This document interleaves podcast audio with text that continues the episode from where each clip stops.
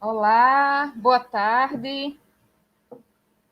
Estamos aqui é, novamente comigo, Bárbara, e com o Tiago Ávila, na segunda live da União Vegana de Ativismo, a UVA, durante esse período de, de pandemia. Semana passada a gente estava com Sandra Guimarães e hoje a gente está com o Tiago. E hoje a gente vai conversar sobre pós-desenvolvimento e veganismo. Então, vou primeiro vou fazer a abertura e depois vou me apresentar e depois eu passo para o Tiago. É, bem, eu sou vegana desde 2012, fui vegetariana antes por três anos e venho aí atuando no ativismo vegano já faz mais de nove anos. É, eu entrei no ativismo antes de ser vegana e o ativismo me mostrou que eu tinha que ser vegana, não tinha saída, né? Era questão de coerência. É, e ao longo desse processo de, de entrar no veganismo e no ativismo, eu fui me envolvendo com outros, outras questões que vão além de simplesmente a exploração animal. É, muitas pessoas chegaram no veganismo através de outros ativismos, no meu caso foi o contrário. Para não dizer que foi o primeiro ativismo, o meu primeiro ativismo foi do, pelo parto, pela humanização do parto, que quando eu fiquei grávida do meu primeiro filho, que hoje tem 10 anos, é, foi quando eu entendi que ter um parto natural no Brasil é uma luta e que tem toda uma problemática aí, que os direitos das mulheres não são respeitados. E aí eu fui me fui participando dessa luta na época em que eu fui em que eu virei vegetariana, logo depois virei vegana e aí eu fui estudando mais sobre outras questões sociais, feminismo, a luta antirracista. É, eu acho que o tema mais o último que eu comecei comecei a estudar foi sobre antipunitivismo e, e abolicionismo penal, e minha cabeça fez assim, que muda tudo. né? Enfim, eu fico pensando o que é que, que é que tem também aí, de repente eu tenho que estar estudando e que de repente vou repensar todos os meus outros ativismos. É, bem, é, e aí como é que eu cheguei nessa história de pós-desenvolvimento? Eu estava fazendo doutorado e eu vinha trabalhando numa linha de estudos críticos organizacionais, que tem a herança da Escola de Frankfurt, que tem a herança marxista, e que questiona essa sociedade.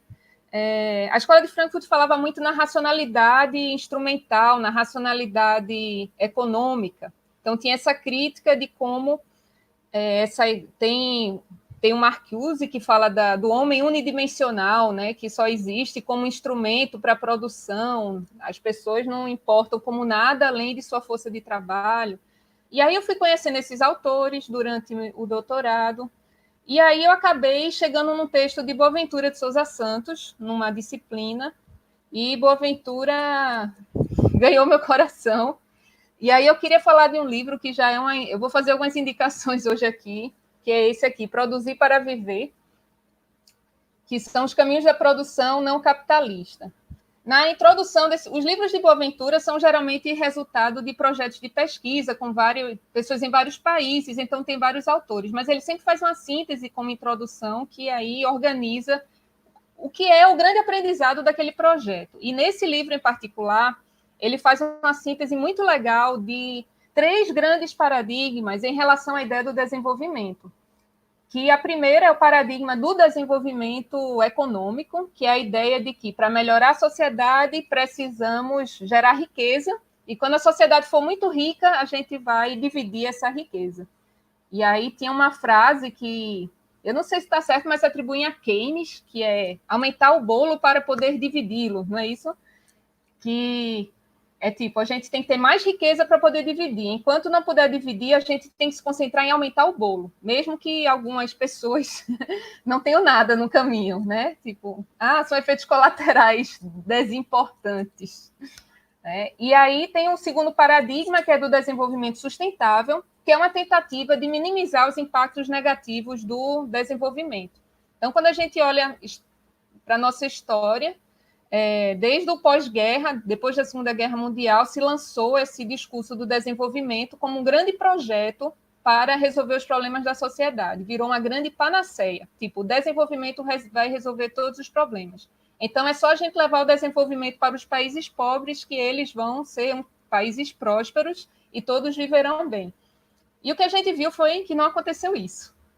Levar o desenvolvimento para os países pobres foi, na verdade, uma busca por matéria-prima e mão de obra barata, precária, destituída todos os direitos, inclusive foi levada a destruição ambiental também para esses países, né? O processo de extrair é, recursos naturais gera todo esse problema e, o, e a produção de itens básicos também, né? Como extrair metais pesados, etc. É, e o, enfim, o desenvolvimento sustentável diz: não, a gente tem que conciliar as dimensões econômica, social e ambiental. Só que essa história de conciliar é um conciliar só no discurso. né, Tiago está rindo aí, porque não é conciliar, é se o econômico permitir, a gente vai dar um pouco para o social e vai dar um pouco para o ambiental. E se o econômico não permitir? Todos temos que nos esforçar para que esse dia chegue, né? Então, toda a sociedade tem que se sacrificar para que o econômico prospere, para que chegue a vez do social e do ambiental. Isso nunca vai chegar, nunca, porque não é esse o plano real, né? Então, isso é um discurso bonito que não corresponde à, à intenção real dos capitalistas, investidores e tal. E a terceira, e o terceiro, a terceira grande vertente aí, então, tem o desenvolvimento econômico sustentável e a outra Aí, dependendo do autor, vai usar nomes diferentes. Boaventura chama Alternativas ao Desenvolvimento. Sérgio Latouche, que é um, um dos principais nomes do decrescimento, fala em pós-desenvolvimento. Alberto Acosta também fala em pós-desenvolvimento, então varia um pouco.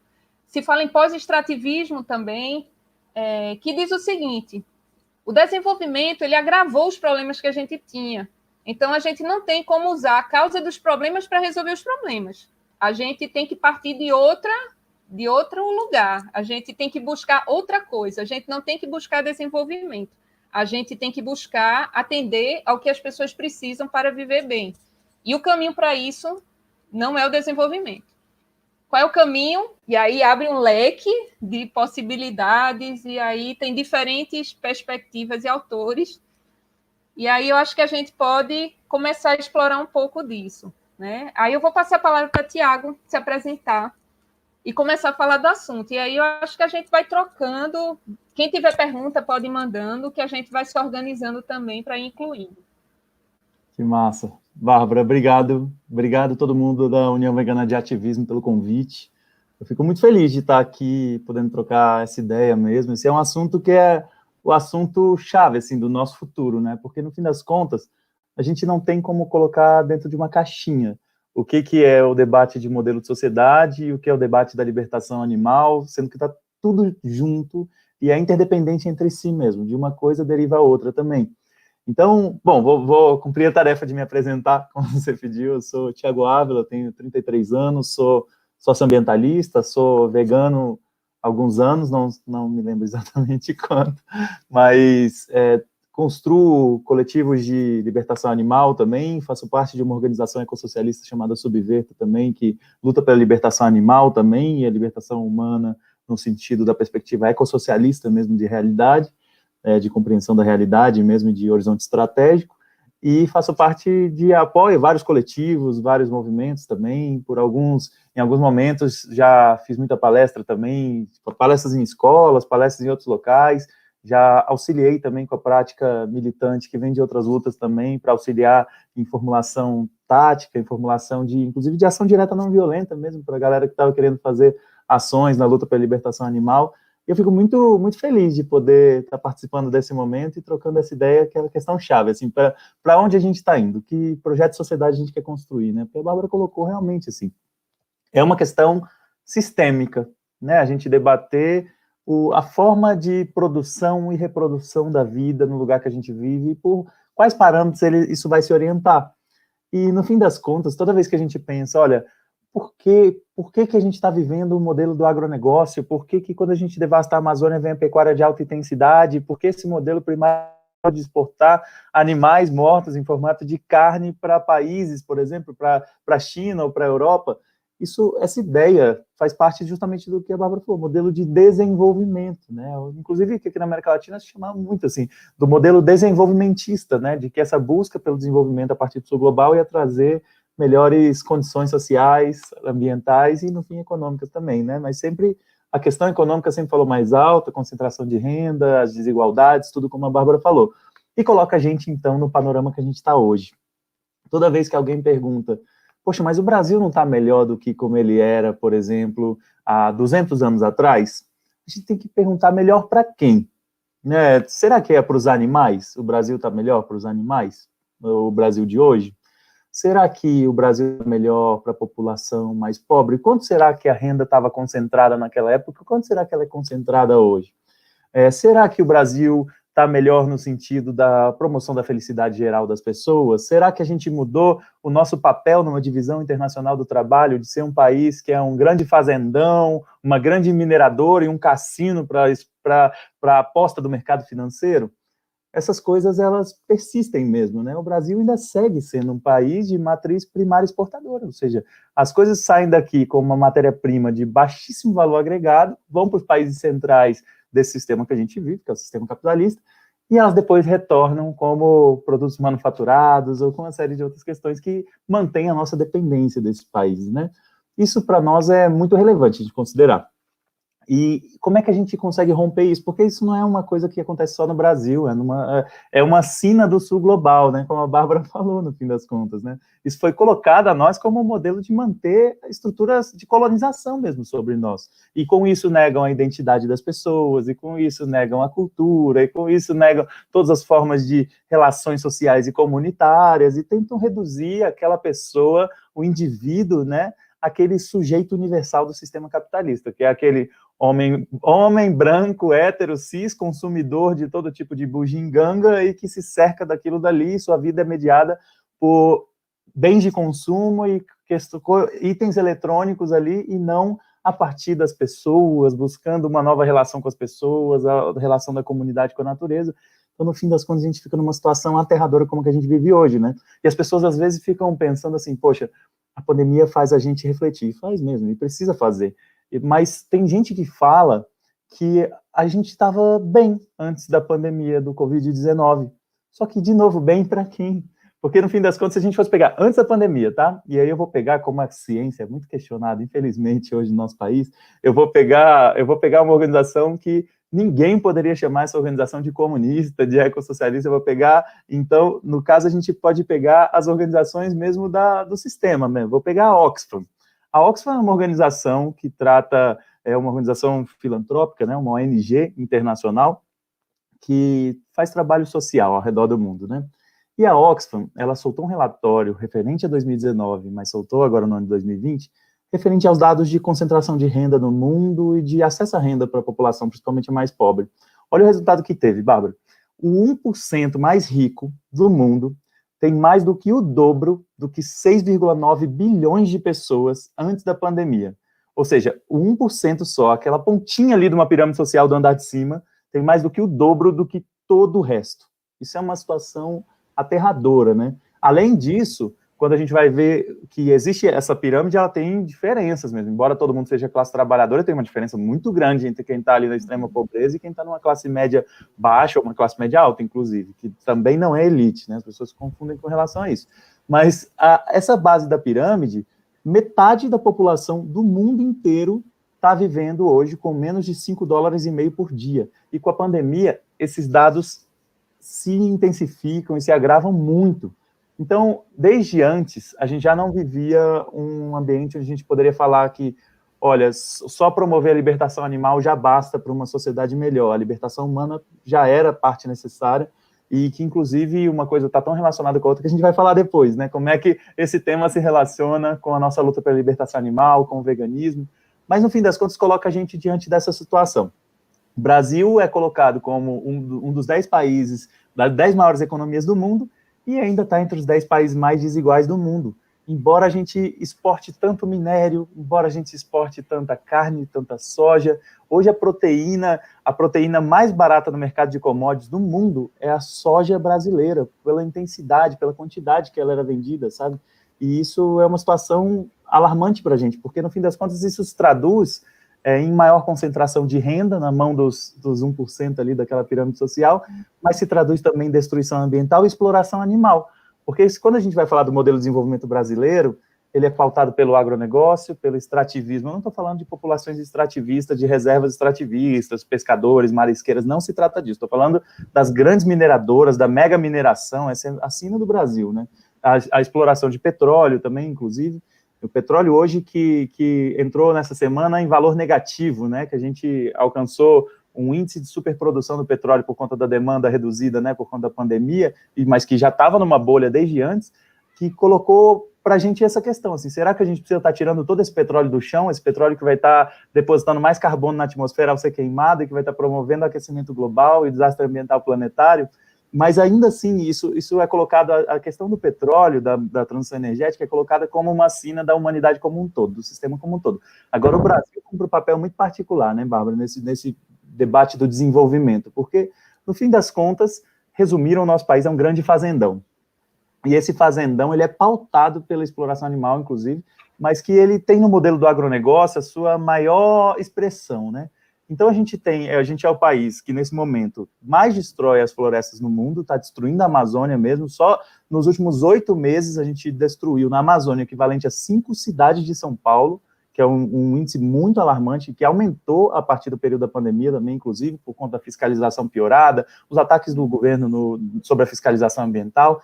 E esse modelo de desenvolvimento do agronegócio, ele vai assim, ele destrói, ele derruba a floresta com um correntão, queima a floresta, tudo isso libera carbono, porque as florestas são depósito de carbono, né, e tem um estudo de outubro de 2018, do IPCC, que é o painel intergovernamental para mudanças climáticas, que ele fala do papel das florestas na, regula na regulação do clima.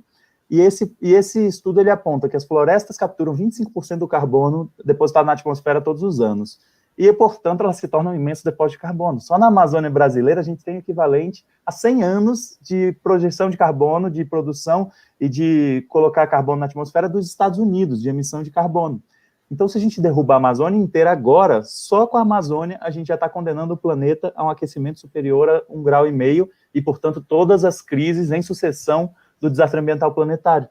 Então, a gente precisa pautar essa questão do desenvolvimento e principalmente o que vem depois, que é a pecuária de alta intensidade e a terrível exploração animal a qual ela, ela se, se ancora, né? E depois ainda o restante do modelo do agronegócio com o monocultivo de soja normalmente, mas também poderia ser de eucalipto, de pino, de qualquer outra commodity, que é também é pautado pela destruição. Todos eles terríveis para o futuro do planeta, todos eles causando o maior desafio da nossa geração, que não é a pandemia, o maior desafio da nossa geração é a destruição ambiental planetária em todos os seus aspectos, e tem aspectos biológicos mesmo, de, de, de caos e desestabilização biológica, que pandemias tendem a vir com mais intensidade, só que se a gente acredita que o Covid-19, e é uma coisa tão grave, e eu demonstro toda a solidariedade a todo mundo que está nesse momento sofrendo, lutando pela vida, ou que está sofrendo com todos os impactos econômicos disso, agora, isso ainda é pouco perto do que é o desastre ambiental planetário que esse modelo de desenvolvimento está promovendo.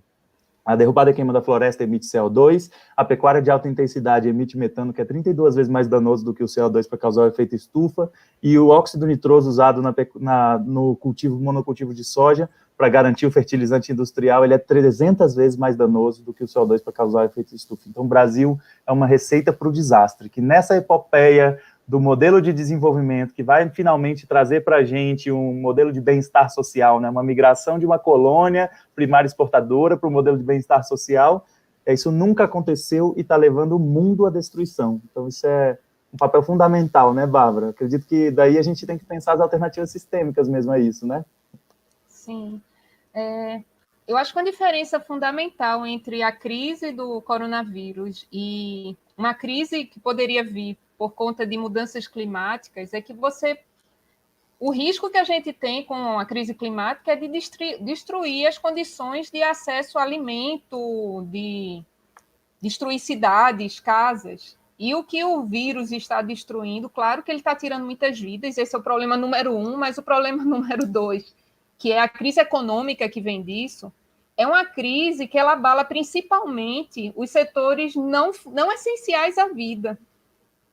Porque se a gente parar para pensar, parou de se produzir comida, a terra deixou de ser fértil por causa do vírus? Não, a comida está lá.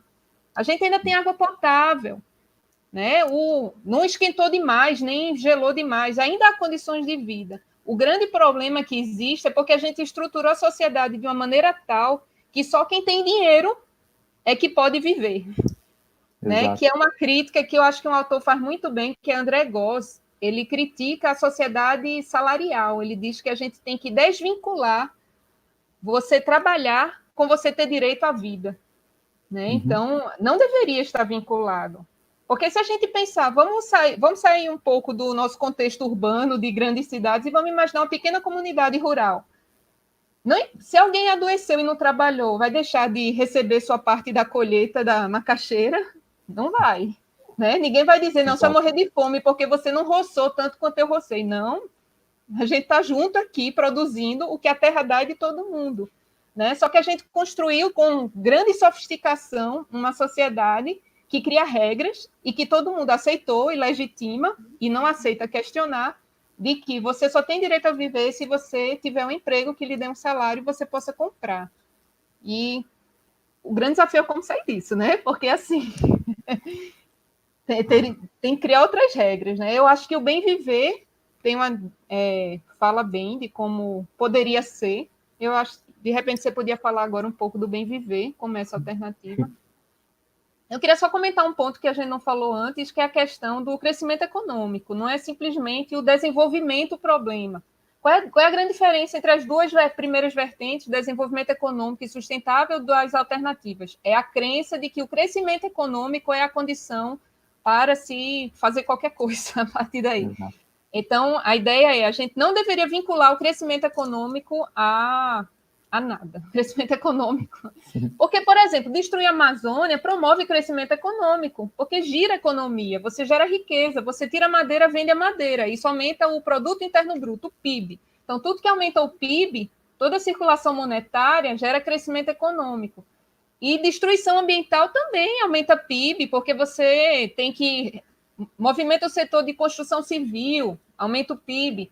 Mas se você constrói em sistema de mutirão um conjunto de moradias para para uma comunidade, isso não mexe com o PIB, não. O PIB lá está zerado nesse aspecto. Né? Não aumentou nada. Só que a condição de vida das pessoas pode ter melhorado muito.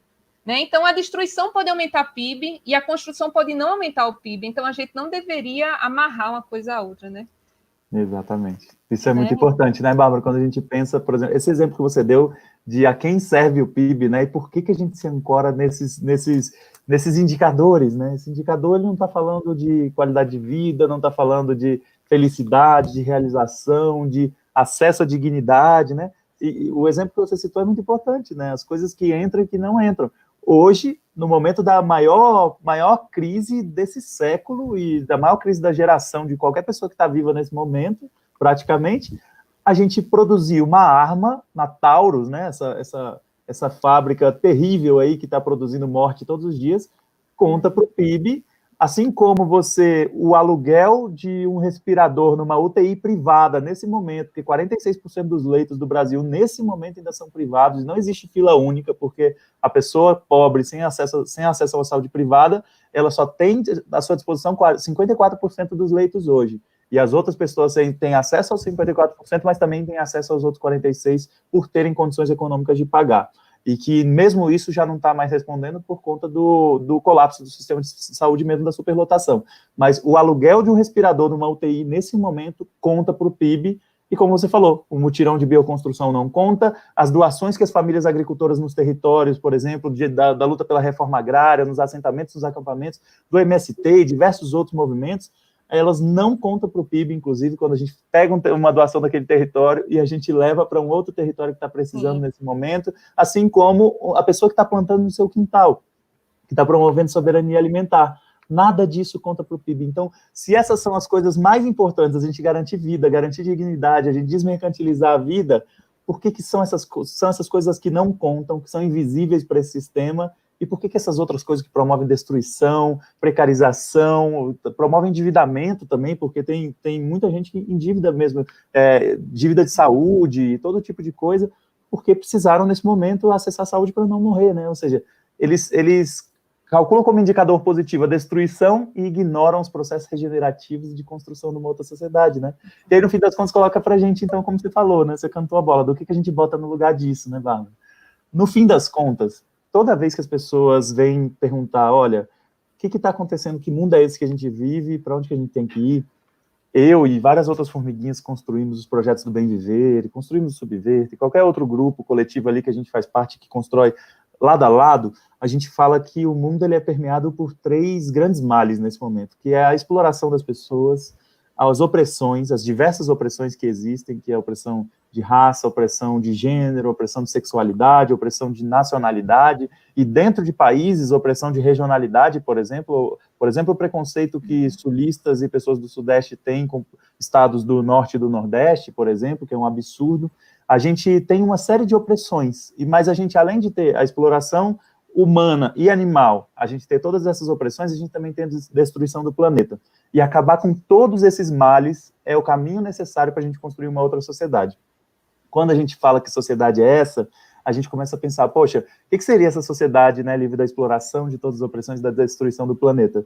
Para nós, seria uma sociedade que a gente chama de sociedade do bem viver. É uma sociedade que se nutre dessa formulação ancestral, porque o bem viver não dá para tratar como um conceito, né? O bem viver é uma vivência que fizeram o melhor esforço possível de conceituação e sempre chegam na ideia de, primeiro, se nutrem do, do, dos povos Quechua, por exemplo, lá no Equador, que falava do Sumacalçai, né? E dos povos Aymara, que falavam do Sumacamanha, ou dos povos Guarani, por exemplo, que estão presentes em seis países, que falavam do, do Tecoporã, que é o bom e o belo, né? Que é alcançado a partir do modo de vida, dos bons conviveres, que no, no, no, no idioma Guarani é o Nhanderecó, inclusive. É, a, gente, a gente vê o, a formulação do bem viver ancestral sempre nesse sentido. Os bons conviveres, ao serem exercitados numa relação harmônica, do seu papel no mundo, do seu papel na sua comunidade, da sua comunidade em relação à natureza, em harmonia, é, são colocados e exercidos ao longo do tempo e nos colocam numa situação de uma sociedade boa, bela, bonita. É, o bem viver vai nesse sentido. E o bem viver, nesse momento, ele, ele se pauta por valores completamente diferentes do sistema capitalista. Por exemplo, a questão da, da solidariedade. E a solidariedade, nesse momento, é, demanda a gente ser anticapitalista, inclusive de demandar fila única no SUS, de demandar ações de solidariedade, por exemplo, para garantir ajuda humanitária, fundos emergenciais para as pessoas que nesse momento estão com a renda comprometida por conta da pandemia, do isolamento social, que é importante pela questão da prevenção à pandemia, mas ele também é profundamente injusto nesse sistema, porque assim como qualquer outra crise social, ambiental, econômica, nesse sistema quem paga a conta é a população mais pobre, os animais não humanos e o restante da natureza. Quem paga a conta muito mais forte desse processo. Então, a gente construiu uma sociedade pautada pela solidariedade, pautada por um conceito de abundância que não é orientada pela competição com a pessoa do lado. A gente construiu uma sociedade que, no fim das contas, busque promover felicidade, justiça social e realização. Toda vez que a gente fala dessa sociedade, a gente se dá conta de uma coisa também. Ela não é possível ser alcançada dentro desse sistema. E nesse momento, esse sistema já falhou com a maior parcela da humanidade, com os animais não humanos e com a natureza, e agora a gente precisa apontar o que vem no lugar. Mas além de apontar o que vem no lugar e construir com a mão na massa para que as pessoas possam ter experiências concretas do que, que é se orientar por esses valores, o que, que é se organizar assim. Você falou do mutirão de bioconstrução, outros mutirões agroecológicos ou ações de solidariedade nesse momento. Tudo isso está prefigurando a sociedade que a gente quer construir, né? Está mostrando, olha, é possível, a gente já consegue ver ela em doses pequenas nascendo. Só que além disso, a gente tem que disputar o presente também. nesse momento, quando a gente tem um governo de terra devastada, quando a gente tem processo de destruição acontecendo e com ameaças autoritárias, escaladas autoritárias muito graves no nosso país, a gente fica com essa tarefa de que, olha, a gente precisa construir e a gente precisa resistir ao mesmo tempo. Porque se a gente fala que a gente não vai resistir, a gente está abandonando os povos indígenas, quilombolas, populações sem terra, ribeirinhos, todos os povos e comunidades tradicionais, a gente está deixando com que populações periféricas sofram mais, com que populações negras, juventude negra periférica principalmente, a gente está falando que mulheres LGBTs, toda essa violência que demanda resistência vai ser normalizada a partir do momento que a gente fala ah, não, só vamos construir o nosso aqui, bora só fazer o nosso, deixa o que está acontecendo para lá, não vamos prestar atenção nisso, não e principalmente a questão do, do, extermínio aos animais também, porque essa roda de destruição já coloca eles nessa, nesse processo. Então a gente precisa resistir, precisa impedir o que esse trator com rolo compressor acoplado na frente, que quer passar em cima das pessoas, dos animais não humanos e da natureza, efetivamente passa em cima dessas pessoas, porque um país e uma nova sociedade, um novo mundo, ele é construído por pessoas e pelo conjunto da natureza e os animais não humanos. Então não adianta a gente acreditar que, olha, vamos só construir a nossa coisa aqui e não vamos resistir, sendo que a gente está sob ameaça nesse momento, né, Bárbara? Então, coloca essas duas tarefas. É, a luta contra a hegemonia atual de um sistema destruidor, perigosíssimo, totalizador, mais, mais perigoso que a humanidade já inventou, mais destrutivo que a humanidade já inventou, que é o capitalismo. E aí, depois, a gente, além disso, além de fazer essa resistência, semear o que a gente quer botar no lugar. E eu acredito que é essa sociedade do bem viver mesmo. Eu gosto muito quando você coloca essas duas tarefas, porque muita gente eu vejo ficar desanimada, abatida diante da força da, da hegemonia, né? E dizer uhum. não adianta, é, é enorme, gigante, a gente não vai quebrar. Mas se você para, pra, para de pensar nisso um pouco e põe a mão na massa, né? Você isso tem um efeito curativo, né? Então ajuda a manter a sanidade mental por um lado, ajuda você a construir, por menor que seja, é uma. Você está alimentando o que você acredita e deixando de alimentar o outro lado. Né? Então, eu acho muito importante a gente não se iludir, achar que pequenas coisas, pequenas pequenas mudanças que eu faço sozinha, de repente, ah, escolhi comprar do pequeno produtor ao invés de comprar do grande. Isso sozinho não resolve, mas isso ajuda a alimentar o que eu acredito que é certo, né?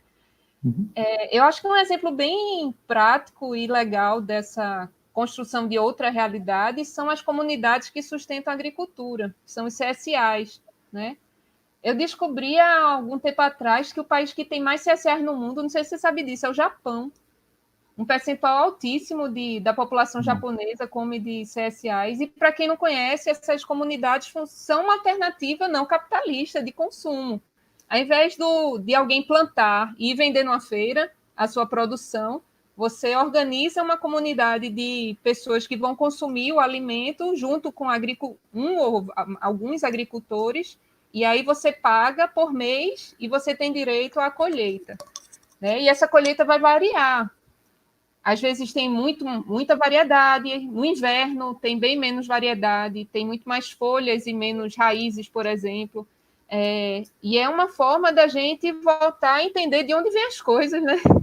Tipo, a cenoura não vem do supermercado, não, a cenoura vem da terra. Foi alguém que botou a mão lá e, plantar, e plantou. E tem uma função também que eu acho que é outra coisa importante que as alternativas ao desenvolvimento valorizam, que é você enriquecer as relações sociais. Quando tem a questão do, do local, né? Você relocalizar a sua vida o que você utiliza para se manter. E isso você, quando você se relocaliza, você cria vínculos pessoais. Você conhece a pessoa que planta a cenoura que você come, você conhece a pessoa que faz o pão, você troca alguma coisa com seu vizinho. Então, eu estava até um dia desse eu estava pensando, eu tenho uma amiga vegana que ela é muito boa de costura e ela não é tão boa de cozinha. Eu gosto muito de cozinhar, não sei nada de costura. Eu estava tendo as ideias de fazer umas trocas com ela. E é o tipo de coisa que é bem dentro dessa ideia. Ao invés de eu ir lá e comprar de uma maneira totalmente impessoal, dentro de um. Pro... O que foi produzido numa escala industrial, quando eu trago para uma escala artesanal, eu estou vendo os humanos envolvidos. E eu acredito também que muito da dessa. Eu acho que uma das raízes dessa sociedade tão desigual e tão indiferente, que exclui as pessoas como se fossem coisas, vem da escala industrial de produção. Quando você está numa escala muito grande, você não vê quem está sendo colocado de fora. Você não vê quem está passando fome por causa de uma decisão gerencial que você tomou na sua sala de executivo ali. Né? Quando, você tá, quando você toma decisões que envolvem uma comunidade que você conhece, é muito mais difícil você ir para esse, esse nível de indiferença. Né? Tanto que as, as piores expressões de egoísmo que a gente viu nessa pandemia vieram de grandes empresários. Né? Exato. E eu tenho exemplos maravilhosos de pequenos empresários que, por exemplo, estão pagando o salário dos seus funcionários para ficar em casa e estão trabalhando sozinhos. Para manter o negócio para ele e para as famílias do, dos seus funcionários. Eu não imagino o dono do, daquela rede de, não vou dizer o nome, de restaurante fazendo esse tipo de coisa. Ele indo para a cozinha, se brincar, ele nem sabe cozinhar, né? Exato. Ele apenas investiu em algo que ia dar um retorno financeiro e que não tem nenhuma relação com ele. Então também é uma sociedade sem paixão, né? Imagina, o dono do restaurante que não sabe nem cozinhar, Exatamente. É muito triste, né, a gente pensar isso, né? E, e, toda vez que você fica falando de soluções, né, é importante pensar nessa perspectiva. Eu, eu gosto muito, admiro muito as CSAs, né, as Comunidades de Sustenta Agricultura, justamente por tentar fazer essa ponte entre cidade e campo, né? E a gente, na verdade, a gente precisa fazer uma ponte ainda mais completa, né, de cidade, campo e floresta, os biomas mesmo, né? Aí na Caatinga, ou no Cerrado, ou na Mata Atlântica, nos Pampas, na, na floresta tropical, na Amazônia, no, no Pantanal, enfim todos, todos os locais a gente precisa garantir que essas coisas estejam conectadas, porque se a gente acredita que a gente consegue fazer uma transformação a partir de práticas solidárias na cidade, mas o campo está lá submetido ao agronegócio, a pecuária de alta intensidade, aos processos de destruição ali, e os biomas estão submetidos à mineração, ao desmatamento, à destruição de toda forma, a gente não está apontando uma saída sistêmica, né? Então, eu, eu, eu acredito que é muito legal essa ideia mesmo, pensar, olha, o que é possível construir numa perspectiva, numa estratégia de curto, médio e longo prazo, na cidade, no campo e nas florestas. Eu já construí várias CSAs também. Hoje em dia eu também construo comunidades agroecológicas do bem viver, que tem várias semelhanças, mas também traz a ideia da perspectiva ecossocialista da gente poder potencializar territórios de resistência mesmo, da reforma agrária mesmo, fazer assentamentos da reforma agrária em territórios indígenas, como é no Distrito Federal, em Santa Catarina, e que a pessoa isso traz uma perspectiva semelhante à da CSA também, de que não seja mercantilizada, a pessoa não está comprando alimento, né? ela está potencializando um projeto de regeneração em sistemas agroflorestais que, como consequência daquele projeto, dão alimentos agroecológicos num planejamento semanal ali, de 10 a 14 itens numa cesta, ou meia cesta, enfim, e que, no fim das contas, aquilo dali é parte de um processo de convivência, de, de relações comunitárias, que geram ali um caldo muito maior do que simplesmente uma comparação de posso comprar aqui ou posso comprar na roda de destruição do supermercado, né? A, a, quando na, nas comunidades agroecológicas do Bem Viver, por exemplo, toda semana tem informação, informação das várias coisas, roda de conversa sobre os mais variados temas, assim, não é só a troca do alimento, né? É realmente pensar uma sociedade nova. E, e, o legal, as CSAs e as comunidades agrícolas do bem viver estão nesse paradigma, né, de conectar o campo a partir da produção, trazer soberania alimentar para, para as pessoas que estão ali no campo também, trazer dignidade, trazer, inclusive, a garantia de sobrevivência mesmo, porque isso é uma coisa do futuro, né, as pessoas tendem a acreditar que você plantar a sua comida é uma coisa do passado, mas é uma coisa muito mais do futuro, né, Bárbara? Porque, se a gente for pensar, numa quarta revolução industrial, com a automação, reduzindo cada vez mais os empregos no chão de fábrica, é, garantindo que o exército industrial de reserva desse sistema, que já abandonava as pessoas, se torne cada vez maior, e as pessoas estão cada vez mais deixadas em periferias imensas e cada dia mais precárias de cidades insustentáveis. A gente vai vendo uma situação de que a gente precisa pensar o mundo do trabalho mesmo para agora, e precisa pensar direitos e garantias mesmo, garantia de pleno emprego, isso demanda a gente pensar redução de, de jornada de trabalho, isso implica a gente pensar, poxa, vamos, todo mundo que quiser voltar para o campo tem que ter condições de voltar para o campo, e a gente acaba com esses latifúndios imensos e as pessoas vão regenerar o que esse latifúndio destruiu com o agronegócio, sabe? Então tem muitos caminhos para pensar, porque eu vi que alguém perguntou sobre reforma agrária, a reforma agrária é estratégica para o futuro da humanidade. A volta das pessoas ao campo só é possível com a reforma agrária, e uma reforma agrária genuína, que não seja só um parcelamento ali, mas que seja realmente tirar todo esse insumo que as pessoas acreditam, por exemplo, que ah, inclusive tem gente que fala assim, olha, que comete a exploração animal e é denunciado e fala, mas eu faço isso com meu dinheiro, porque meu avô fundou essa empresa e tal, e tal, e tal. Só que, na verdade, não é com o dinheiro dessa pessoa, porque o agronegócio e toda a cadeia produtiva envolvida nisso, produtiva entre aspas, é destrutiva, envolvida nisso, ela se pauta de uma ideia falsa de que ela é superavitária e que ela é o motor da economia. Mas isso é falso. Por quê? O agronegócio é começar ele vem de um processo de injustiça de terra tão concentrada quanto eram as capitanias hereditárias do nosso país, a terra já foi concentrada em menos de 20 pessoas no, no país inteiro, e até hoje a terra ainda é muito concentrada no nosso país. Só que o problema é que ela ainda segue se concentrando. Então, a, o latifúndio ele segue crescendo, tomando terras a partir da, da, da, venda coercitiva mesmo, de ameaças, a violência no campo é muito grande contra os povos camponeses, a grilagem dos grandes latifúndios é imensa, e, além disso, o dumping, práticas econômicas totalmente desleais, de você é, inundar um mercado de certo, certo item para que aquele pequeno produtor não consiga escoar sua produção e vai à falência e tenha que sair daquela terra, tenha que, tenha que vender a um preço de banana para o grande latifundiário que vai engolindo aquele território. Ou seja, já vem de uma injustiça no campo imensa, de uma violência no campo inaceitável, que é assassina mesmo. O Brasil, por muitos anos, liderou aí o ranking de país que mais mata socioambientalistas. E esses socioambientalistas também estão no campo, também estão nos territórios indígenas, quilombolas, também estão lutando contra a mineração. Mas, além disso, além de vir de um processo socialmente injusto, o governo ele chancela e legaliza essas terras griladas pelos grandes empresários, empresta dinheiro a partir de seus bancos públicos, muitas vezes pelo BNDES, com juros irrisórios, com parcelas a perder de vista, para que eles ao comprar aquelas, aquelas sementes transgênicas do exterior, ao comprar maquinário importado, ao empregar quase ninguém, porque é uma mão de obra, uma força de trabalho, né? Eu falo mão de obra como eles tratam, mas na verdade é uma força de trabalho, porque não é, um, não é só uma mão trabalhando, não, é uma pessoa com uma vida, com uma família, com coração, com sonhos, né? Com direitos, embora eles não respeitem esses direitos. E aí, no fim das contas, compram as coisas todas fora, empregam pouca gente para produzir uma coisa que vai impermeabilizar o solo, que vai poluir os rios, que vai depositar veneno, que vai envenenar trabalhadores, vai envenenar quem consome, vai envenenar animais e vai envenenar o campo ali naquele lugar.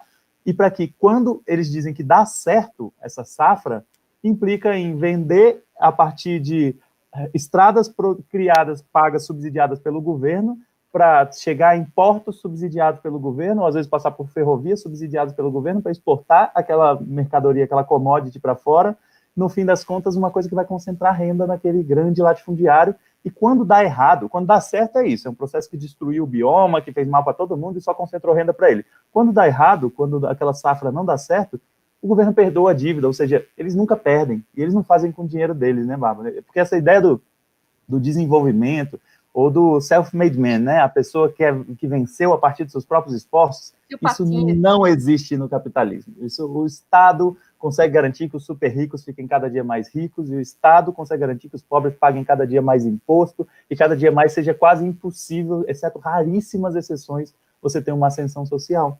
Então, no fim das contas, a gente fica pensando nessas soluções, né? Na cidade, no campo da floresta, como é que a gente rompe essa lógica? Não tem como ser assim.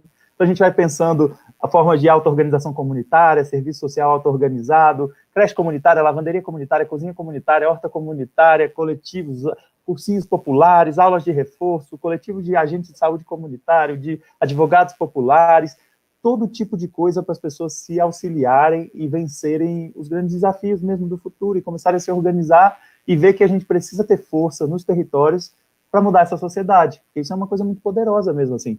Quando a gente tem a capacidade coletiva de pensar a sociedade da nossa maneira, as pessoas não, sem dúvida nenhuma, não iam pensar uma sociedade onde a gente vai explorar pessoas e animais não humanos pensando só no índice econômico, porque ele, quando a gente bota na balança, ele mal existe, ele na verdade é deficitário, né? Então, vamos, vamos quebrar a cabeça mesmo. Esse, esse desafio é importante que você colocou desde o começo dessa live, né? Pensar para onde a gente está indo, que desafio a gente está topando de sociedade e como é que a gente sai dessa rota de destruição, né? Essa é a tarefa. Uma coisa que eu estudo em estudos críticos organizacionais é como a tarefa de organizar ela foi monopolizada. Ela foi monopolizada para a mão dos empresários.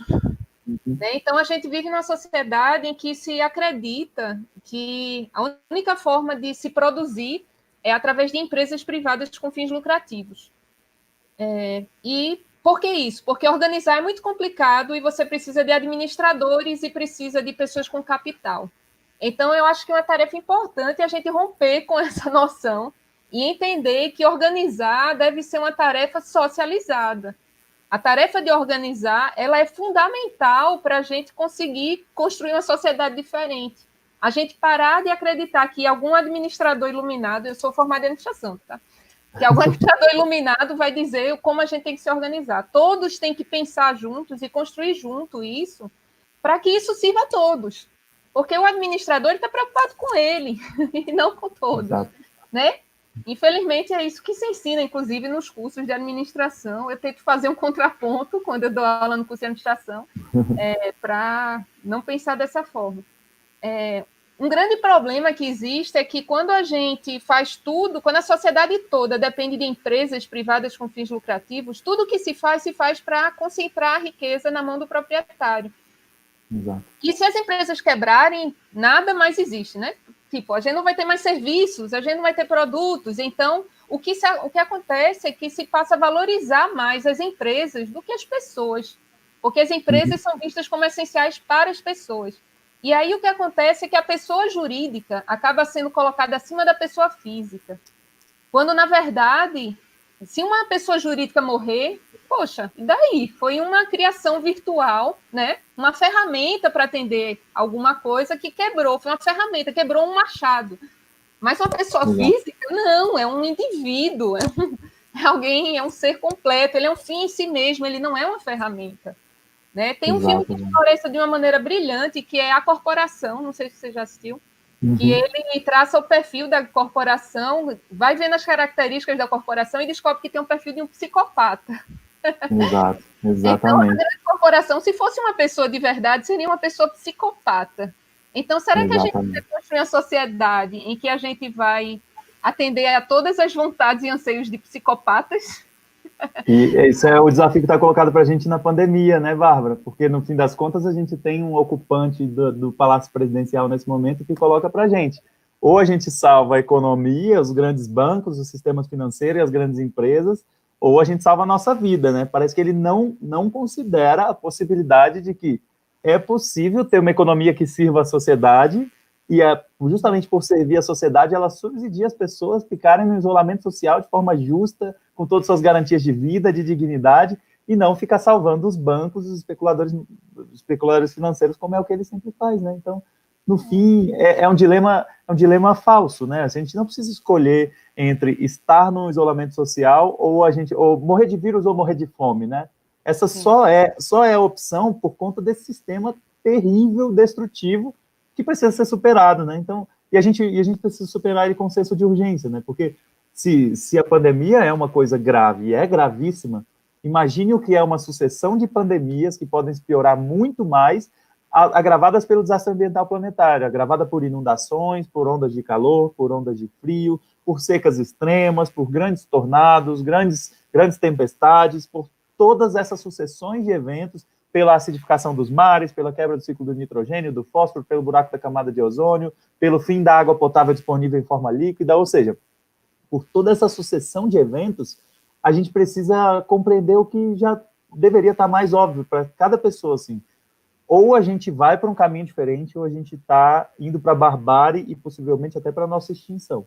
Então, por isso que a gente fala assim, olha, é, é, o ecossocialismo é o bem viver ou é a extinção, porque ou a gente constrói um modelo de sociedade totalmente diferente, que se organiza na produção de forma diferente, que se organiza na reprodução da vida de forma diferente por outros valores, ou a gente não tem caminho. E é importante a gente pensar isso principalmente com relação aos animais, né? Porque esse caminho está condenando os animais a um regime de exploração e regime de, de assassinato e de destruição que é inaceitável, né, Bárbara? Acredito que, que talvez valha a pena mesmo, assim, a gente sempre, sempre se orientar por isso, né? Por, e acredito que esse é o grande desafio da uva, né, também, né?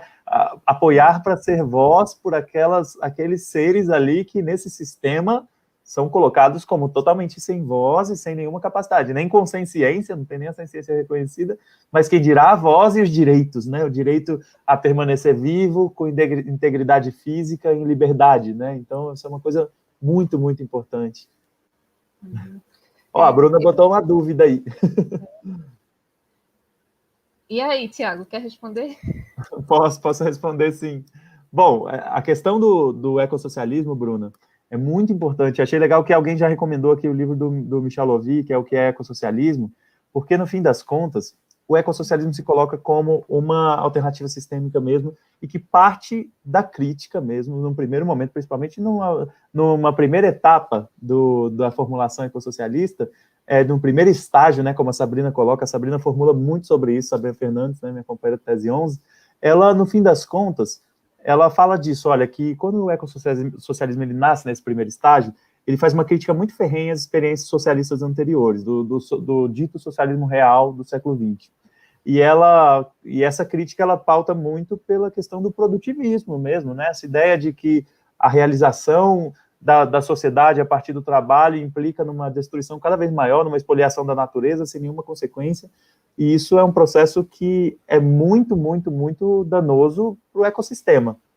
Então, o ecossocialismo, quando coloca isso, é, num primeiro estágio, ele vem tentar colocar coisa verde, colocar consciência ecológica dentro da teoria socialista, e com uma crítica muito grande.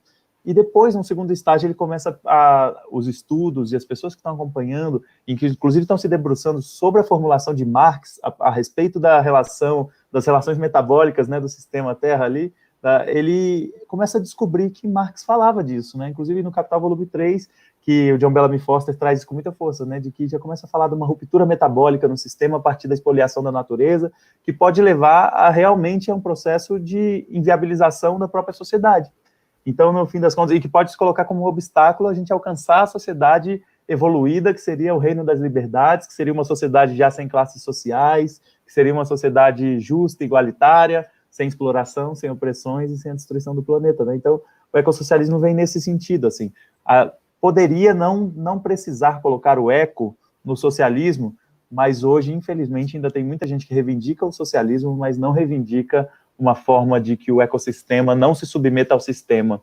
E ainda se pauta por uma lógica antropocêntrica mesmo, de que nós somos donos desse planeta e ele está aqui para nosso usufruto e não, não é necessário a gente pensar isso porque isso sempre existiu, sempre vai existir, a destruição da natureza mesmo, e que, por exemplo, a gente tem que tirar todo o petróleo do pré-sal para queimar, para virar uma parcela daquilo ali virar escola, por exemplo.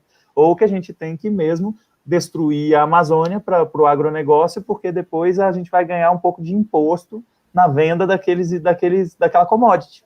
Então, no fim das contas, essa, esse cálculo ruim de uma esquerda desenvolvimentista e produtivista, ela obriga a gente a demarcar, de falar que, olha, o, o socialismo ele precisa ter o ecossistema como eixo fundamental. E, e, o desastre ambiental planetário vai se impor como uma, uma realidade histórica e vai fazer com que ninguém possa ignorar isso, de que ou a gente cuida da Terra, ou a gente para a sua destruição e regenera o que a gente destruiu, ou não tem saída para a humanidade, nem para os animais não humanos, nem para o resto do conjunto da natureza. Hum. Eu acredito que é por aí. É.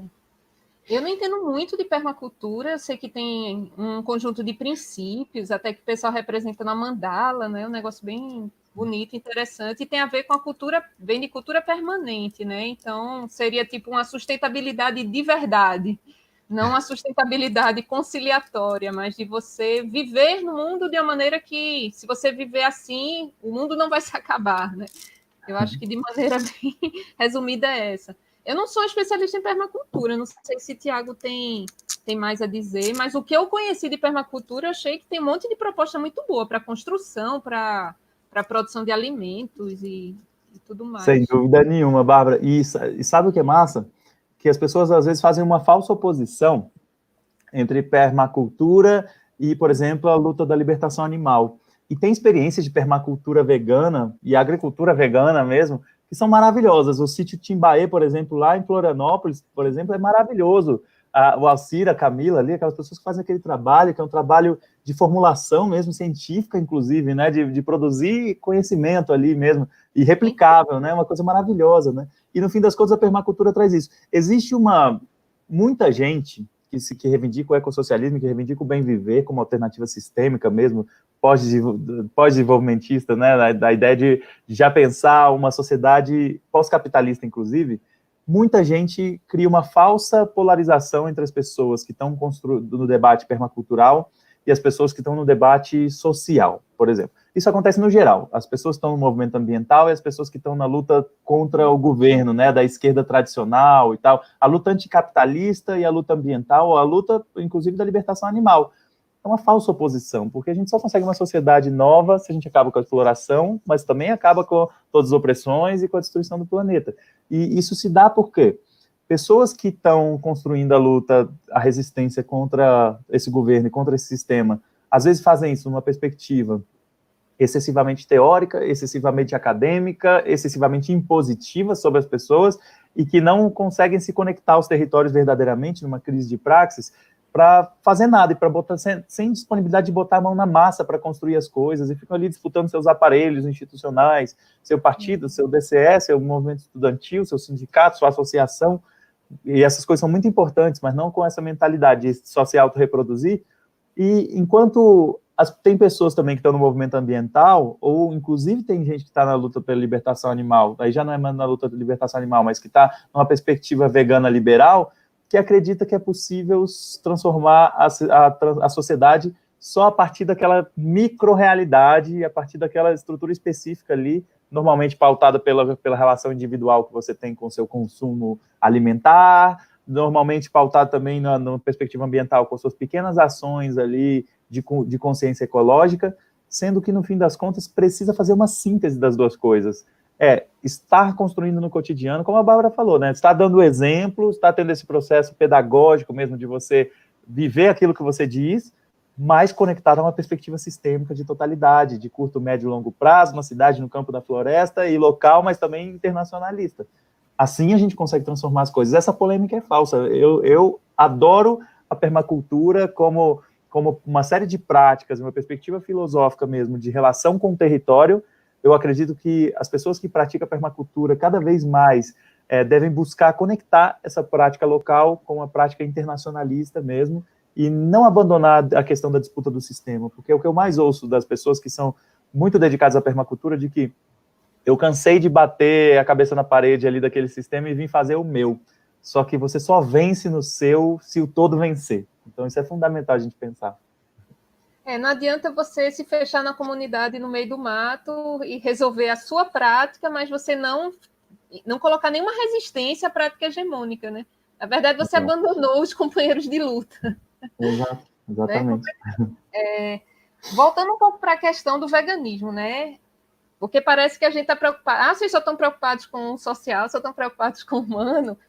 A questão é que se a gente pensa só no consumo individual, tipo, mais pessoas veganas, né? Vamos, vamos comparar assim, um, um ativismo focado em mais pessoas veganas, mas que não discute as estruturas de exploração animal, vai ter um alcance de transformação limitado. Né? Se a gente diz, não, vamos comprar os produtos veganos que forem veganos, não importa quem produziu.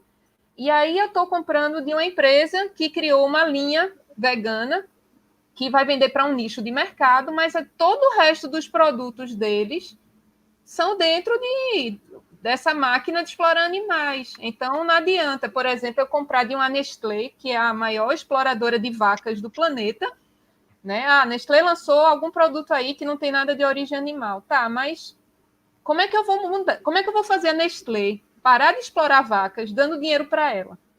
Que tipo de pressão eu estou colocando para que ela mude suas práticas em relação às vacas se eu estou lá aplaudindo a Nestlé? Exatamente. então eu tenho que pensar, eu tenho que pensar na sociedade como um todo se eu quiser transformar a exploração animal em todas as suas expressões. Quando a gente fala a crítica ao agronegócio, não é porque a gente está preocupado com a nossa saúde apenas, ah, porque eu não quero comer veneno. Não, não é só isso. Acontece que o agronegócio ele destrói um ecossistema inteiro. Ele chega lá onde tinha um bioma complexo com vários animais, e ele, bum, coloca soja em cima. Pronto, o avanço da soja sobre a Amazônia. Ele pega uma floresta, que é uma grande riqueza de, de todo tipo de vida, mas também de animais, e transforma em um somente soja. Né? E Sim. mete em cima, o Roundup, que mata o resto todinho né? É muito duro, né, Bárbara? E, e quando eu, a gente para para pensar. Alguém acredita nisso até, porque é muito louco. Exato. Então, eu não posso estar tá comprando de quem produz da monocultura.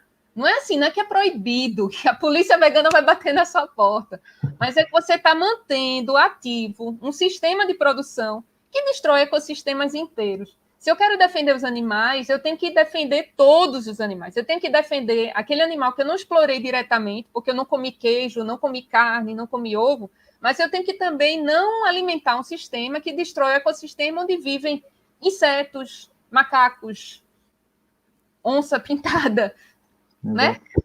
Exatamente. E, e, imagina assim, toda vez que a gente fala do agronegócio, você pode estar no paradigma do veneno, né, é somente a pessoa a partir do consumo individual, mas ele sempre vai estar orientado pela exploração animal. No Brasil, sim, porque o Brasil, o agronegócio se pauta a partir da expansão do que eles chamam a fronteira agrícola.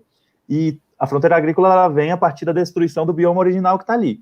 E a destruição do bioma original que está ali no método brasileiro é o método do correntão. Você pega, então, dois tratores gigantescos de altíssima capacidade, você conecta eles com uma corrente gigante que as pessoas não imaginam, que não é um objeto que a gente consegue visualizar assim, uma coisa que cabe na nossa casa, assim, mas é uma corrente gigante e vão cada um numa, na mesma direção, né, mas com essa corrente tensionada.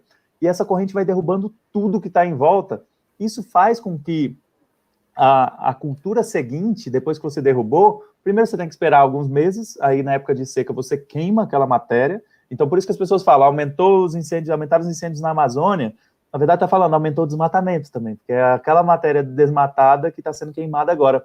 Só que depois que queimou, não dá para colocar a soja. A única coisa que, segundo os estudos de gestão, os estudos de planejamento estratégico do agronegócio, a única coisa que vai bem no primeiro momento após a queima da floresta é o gado. Então, são, são, são vacas e bois, né? Que no fim das contas são colocados ali tanto para consolidar aquele processo de redução daquela matéria, mas também são colocados ali para preparar o terreno para o cultivo seguinte. E aí a correntão avança mais, e o gado avança mais, e a soja fica. Até que naquele lugar que, que agora o correntão passou, derrubou e queimou, e o gado foi, está pronto para entrar a soja, aí eles avançam mais à frente ainda. Ou seja, a exploração animal está em tudo desse processo do agronegócio. Não tem como a gente desconsiderar isso. Isso é uma.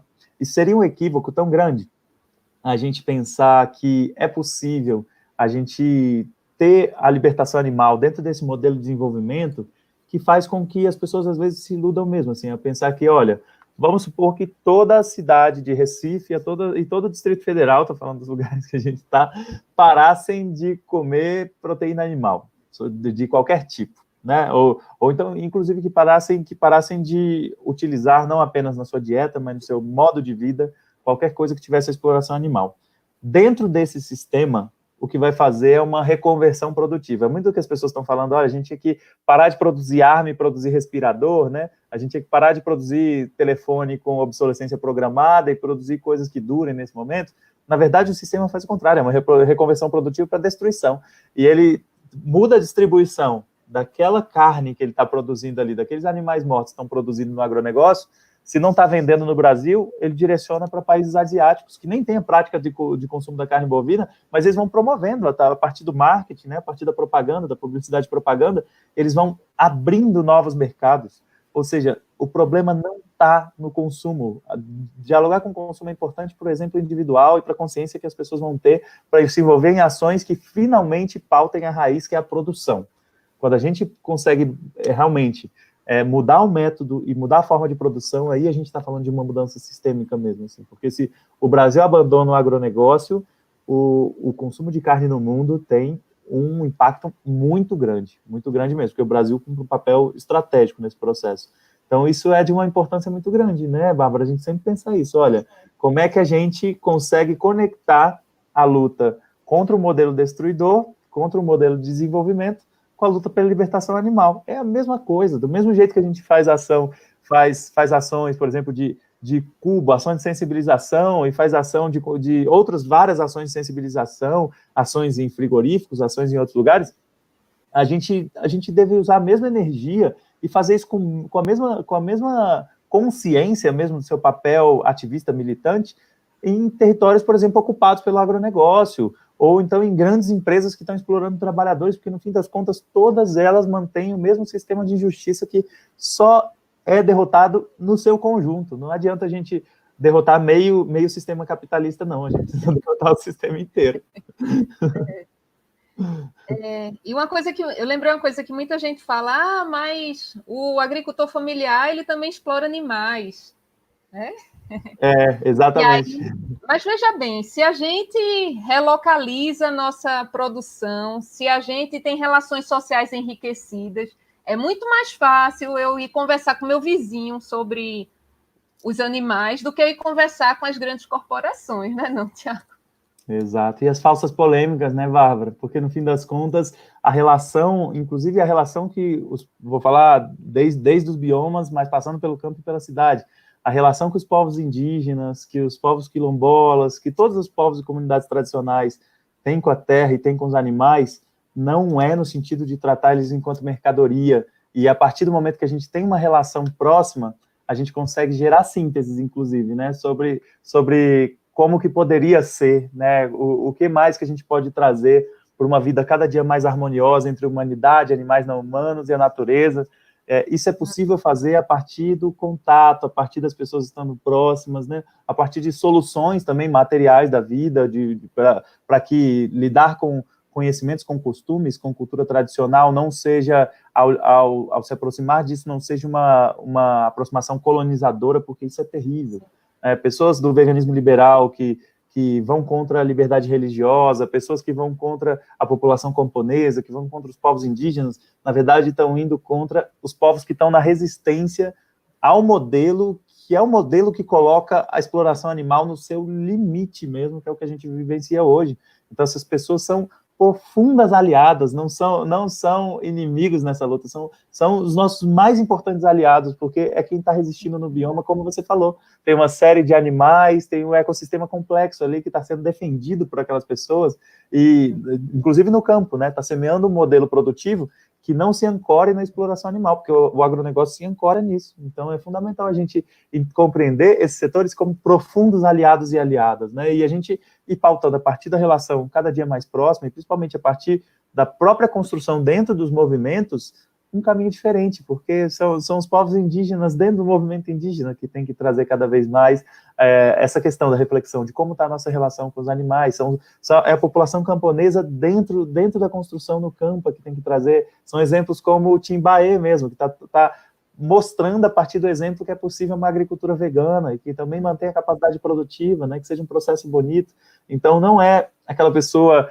branca, hétero, cis, classe média da cidade, que tem que impor às pessoas a sua forma de se organizar. A gente pode ap apresentar exemplos, a gente pode fornecer formas de diálogo, pode estar próximo, né? Pode estar, estar junto mesmo. A partir desse estar junto, a gente mantém essas, esses aliados e aliadas que são fundamentais para a nossa construção, ao mesmo tempo que a gente está trazendo cada vez mais uma consciência dentro desse todo, uma síntese dentro desse todo sobre as melhores formas de neutralizar e de não ter exploração animal, né? Então, esse é um caminho. O caminho é a partir do contato, que eu vi que alguém perguntou assim, como é que a gente constrói uma sociedade bem viver na cidade, é, nas grandes cidades? É a partir do contato, é se enraizando nos territórios, é estando junto com as pessoas, é dialogando, é construindo soluções concretas mesmo. Então, o mutirão do bem viver em resposta à pandemia, por exemplo, isso é uma coisa que eu queria até deixar aqui, Bárbara, como chamado para ação também para as pessoas, de que, olha, tem agora processos sendo construídos de resistência, orientados a partir da solidariedade, que já trazem essa perspectiva, sabe? É massa, Raquel, falando da Fazenda Cura ali também, da Samira, de tanta gente incrível, tem tanta, tanta experiência bonita, né? No fim das contas, quando a gente está falando é, da, da solução na cidade, a gente tem agora, nesse momento, um momento que é de pandemia, que é de uma crise acentuadíssima, a gente tem uma iniciativa que busca, a partir da solidariedade, colocar um outro patamar, porque a pandemia coloca a gente, às vezes, no medo, numa ansiedade, numa paralisia e num, numa espiral de raiva, de tristeza, de depressão, de todo tipo de coisa ruim, sendo que a gente pode reverter isso a partir da ação solidária. Então, o mutirão do bem viver em resposta à pandemia é isso. Em cada cidade, a gente conectar uma família agricultora com um território que precise, uma equipe voluntária que tope fazer essa logística, esse meio de campo, de buscar os itens na, na, naquele território que está produzindo e levar para o território que está precisando, é, isso é um mutirão do bem viver, mas que depois envereda em cozinhas comunitárias, em hortas comunitárias, e vai semeando essa prática, sabe? Porque a construção do bem viver, o bem viver não é um conceito, o bem viver é uma vivência. Então, para a gente viver ele, a gente precisa estar nos territórios. E os territórios que mais precisam nesse momento são os territórios que estão na ponta desse sistema, que são os territórios de periferia mesmo, os territórios onde as contradições desse sistema se manifestam com mais força mesmo, onde a violência é acentuada, onde a insustentabilidade é agravada ainda mais, onde a falta de acesso à saúde, a falta de acesso à educação, à cultura, à lazer, ao transporte, é tudo, está mais acentuado. Então é lá que as pessoas que querem transformar o mundo tem que estar, tá, é se conectando com os territórios mesmo. Eu acho que vale mencionar também as experiências de economia solidária, Uhum. Né, que eu acho que elas vão muito nesse mesmo sentido, de você resgatar o trabalho como um direito e não a concessão do mercado. Né? Exato. Tem muitas organizações de economia solidária que elas têm um espaço aberto, quem quiser pode ir lá trabalhar três horas por semana e ganhar um, uma remuneração proporcional. É, e a ideia de que as comunidades elas parem de buscar simplesmente vender sua força de trabalho lá longe, de uma forma precária, mas que se voltem para a proximidade. Então, a questão de cozinhas comunitárias, por exemplo, é, ao invés de você estar tá indo no supermercado comprar uma lasanha congelada, é, você está gerando emprego e renda na própria comunidade e está comendo algo de melhor qualidade, algo mais fresco, algo mais saudável. Né? Então, isso poderia ser uma forma de gerar um monte de oportunidade de trabalho em renda. Seria organizar cooperativas, é, associações que articulem interesses de pessoas que têm algum tipo de conhecimento é, para produzir alguma coisa. É, eu sei que os municípios e estados e tal, existe uma estrutura governamental que vem sendo desmontada de apoio à economia solidária, mas que sempre foi muito tímida, muito, muito tímida. E era sempre no sentido de, ah, quem está totalmente excluído da sociedade a gente chama para cá. Quando a economia solidária poderia é, envolver pessoas de todas as classes sociais, de todas as profissões. Né? Porque eu vou abrir uma empresa quando eu poderia criar uma cooperativa, né? Exatamente. Eu quero ganhar mais, eu quero. Né? Exato, exato. É, uma questão, é uma revisão de valores, né, Tiago? A gente é outro, outro olhar para o mundo, ao invés de vamos gerar dinheiro para guardar, para enriquecer alguém, é vamos ver, vamos construir soluções cultura, identidade de cada localidade para atender às necessidades de, de cada um. É isso aí. E no fim, esse é o momento, né, Bárbara? Se, se essa pandemia não coloca a gente para refletir sobre o rumo que a gente está indo, sobre a nossa vida, né? É difícil pensar o que faria, né? Mas infelizmente tem coisas piores. Então, talvez quem não está fazendo essa reflexão agora, talvez vá fazer só depois. O problema é que tem pontos de não retorno mesmo, né? Essa pandemia a gente vai passar por ela, né? Pelo menos a maior parcela da humanidade vai passar por ela, né? E a gente torce uhum. para que seja o máximo possível. A gente luta para que seja o máximo possível. Quando a gente luta por fila única do SUS, quando a gente luta por equipamento de proteção individual para os trabalhadores e trabalhadoras da saúde, quando a gente luta por políticas sociais que garantam isolamento social justo, né? Quando a gente luta por uma, uma prática mesmo de isolamento social horizontal, né? E não e não essa política de morte genocida que o atual ocupante da cadeira presidencial está tentando colocar, né? Esse antipresidente que a gente tem.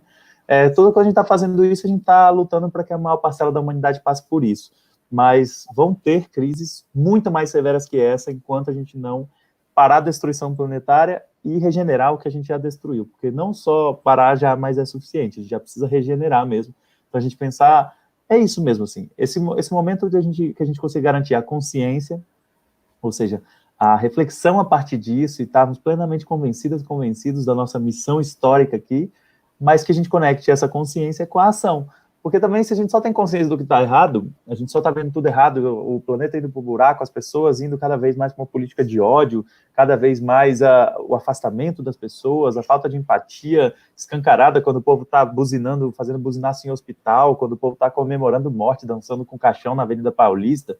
É, a gente vai vendo, vai vendo a coisa ruim acontecendo. Se a gente não age para transformar, o caminho é o adoecimento. Então, eu acredito que é massa a uva, né, porque é a União Vegana de ativismo, porque demanda ação. O tempo hoje, o tempo histórico demanda de nós ação, pessoal. As grandes batalhas do nosso tempo chegaram. Não tem como a gente, como dizia, é, isso, isso quem era que dizia mesmo? É o, é o Howard Zinn, lá nos Estados Unidos. Ele falava: não tem como você ser neutro num trem em movimento. E o trem está indo para o abismo. Então, se você ser neutro, você está indo para o abismo junto. No final das contas, a gente precisa agir a gente precisa, nesse, nesse momento, utilizar o melhor dos nossos esforços, o melhor dos nossos sentimentos que a gente tem pelos animais, pelas pessoas, a gente empregar eles em ação concreta, na cidade, no campo, na floresta, para acabar com a exploração animal e humana, com todas as opressões e com a destruição do planeta, para construir uma sociedade do bem viver. É nesse caminho que eu, eu mesmo me coloco como uma formiguinha entre várias, e é isso que eu dedico a maior energia, a maior parte da energia de vida que eu tenho, e e eu fico muito feliz de, de poder estar construindo isso com tanta gente massa, junto com a Bárbara, junto com todo mundo da Uva. Enfim, estamos indo num caminho e apostando mesmo, assim, de que lutar é o caminho necessário, mas também ele, é, ele dá certo, né? Lutar traz vitórias e traz pequenas vitórias, mesmo nas piores condições, vai trazendo pequenas vitórias cotidianas que vão nutrindo a gente, que vão trazendo vários aprendizados para a gente e que vão preparando a gente para para a batalha final, que é a que vai trazer realmente a, a, nova sociedade no lugar dessa, né? Então, a história da humanidade mostra isso, né, Bárbara? Que as grandes transformações são feitas a partir das grandes maiorias sociais, mobilizadas, conscientes e realmente colocadas por uma ação revolucionária. É necessário fazer uma revolução. O, os donos do, zero, do poder, o 0,01% ali do andar de cima da pirâmide social, nunca vão abrir mão de seus privilégios, nem nas piores situações, em nome da, das maiorias sociais, em nome dos animais não humanos, em nome da natureza. Isso está mais que evidente na pandemia, porque estão falando, ou você vai, ou você volta a trabalhar no seu regime super explorado, ou você vai morrer de fome, porque ele não vai te dar nada. Então, ou você volta a trabalhar e corre de morrer do morrer da pandemia, do vírus, porque de nós não vai vir nada. Ou seja, eles não abrem mão de forma alguma de seus privilégios. Uma revolução é o que pode inverter isso, para que eles não tenham condições mais de explorar as pessoas e eles passem a ser parte da mesma a mesma classe social que todo mundo, aquela que vive do seu trabalho, mas que não, não explora ninguém a partir disso, e que busca ter é, harmonia com a natureza, e que busca ter harmonia na sua comunidade, que não está aqui para competir, que está aqui para se realizar coletivamente. Enfim, essa sociedade que a gente busca construir a partir de uma revolução. Né? A revolução é necessária nesse caminho. Né? Então vamos embora, galera, vamos fazer uma revolução, estamos precisando. É, eu estava pensando aqui, como é difícil como é importante a gente combater a exploração humana até para convencer as pessoas a pararem de explorar animais, né? Tipo, como é que eu vou convencer quem explora humanos que não pode explorar animais? Né? Então, a gente é um problema, o problema é o mesmo, é a, a posição do explorador, né? A gente tem que acabar com essa posição, essa posição tem que ser destruída. Né? Exatamente. para cada é. pessoa vai ser uma abordagem, né, Bárbara? Eu fico pensando, para algumas pessoas, e, e das pessoas que que ao longo da, da minha vida é, vegano, que as pessoas que falaram, poxa, é, virei vegano por uma intervenção sua e tal, já vi várias pessoas falando de alguns aspectos específicos. Algumas falavam assim, porque quando você explicou a ligação com a destruição da Amazônia e a exploração animal, eu virei vegano. Aí outras pessoas falavam, porque quando você explicou os males que faz para a saúde, a quantidade de antibiótico, a quantidade de agrotóxico que está envolvido, desde a ração animal até o próprio animal ali envenenado por esse sistema né, de, de, de, de engordamento, de aceleração de crescimento, uma série de coisas. Depois que você mostrou os males para a saúde, eu virei vegano. Tem gente que fala, depois que você me falou dos males que esse processo faz às maiorias sociais, a injustiça no campo, a exploração das pessoas no, no, no, no, segmento econômico, né? toda a cadeia produtiva ali dos frigoríficos, da distribuição, da JBS, né? da JBS Friboi, inclusive, é, aí eu virei vegano. E tem gente que fala que virou vegano pelo, pelo que é o mais importante dos motivos, que é a questão ética, a questão ética com relação aos animais, né? Então, cada pessoa vai tendo uma abordagem, mas no fim das contas estão todas juntas, porque é necessário considerar todos esses aspectos, né? Então, que não importa a porta de entrada, o importante é que, a partir do momento que você entrou, que você não siga por um corredor só, que você entre nesse salão que tem todas as opções necessárias da gente adotar para acabar com a exploração animal e humana, com todas as opressões, com a destruição do planeta. Acredito que é por aí. Muito bom. Tiago, muito obrigada. A gente já passou bastante uma hora. É, você quer dar algum recado final? Quer indicar alguma leitura, algum conteúdo? Eu queria indicar uma ação, porque tem um monte de indicação em todos os livros do Bem, em todos os vídeos do Bem Vivendo, tem um monte de indicação de livro, de texto, de artigo, de tudo. Eu queria que vocês, então, quem puder, acesse o Bem Vivendo, né? O canal que estou nutrindo aí há, um pouco, há pouco tempo, mas que tem sido, tido um resultado bem interessante. É, mas, além disso, eu queria indicar principalmente ação. Se você está na cidade, é, denuncie as violações que estão acontecendo. Tem uma página muito bonita do Instagram chamada Corona Capitalismo, que está fazendo essas denúncias, que é um processo super importante, uma página que viralizou ali com denúncias de grandes empresas, de violações de subnotificação do sistema de saúde, de trabalhadores que não têm EPIs, de, de pessoas que estão lutando por greve de aluguéis, pessoas que estão lutando por anistia de serviços básicos ali, de água, luz, de, de telecomunicações e tudo.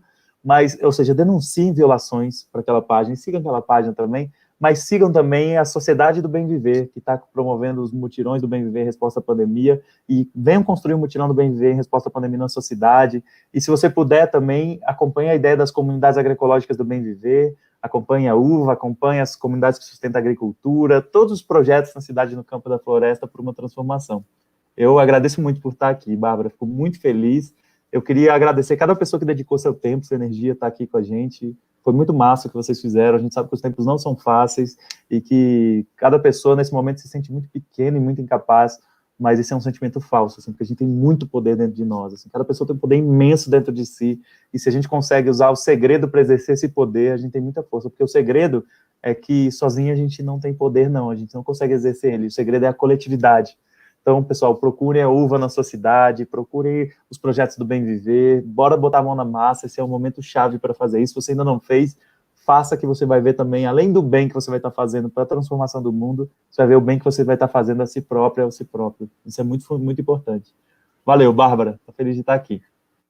Muito obrigada, Tiago. É sempre um prazer te ouvir falar. Como eu te falei aqui em Recife, eu antes não tinha com quem conversar sobre, sobre pós-desenvolvimento, então é muito bom trocar ideia sobre isso e, e com alguém que é vegano e que está afim de construir um outro mundo, não somente ficar na teoria, né, como às vezes fica na academia. Eu sou da academia, mas para mim a academia é um meio para mudar o mundo.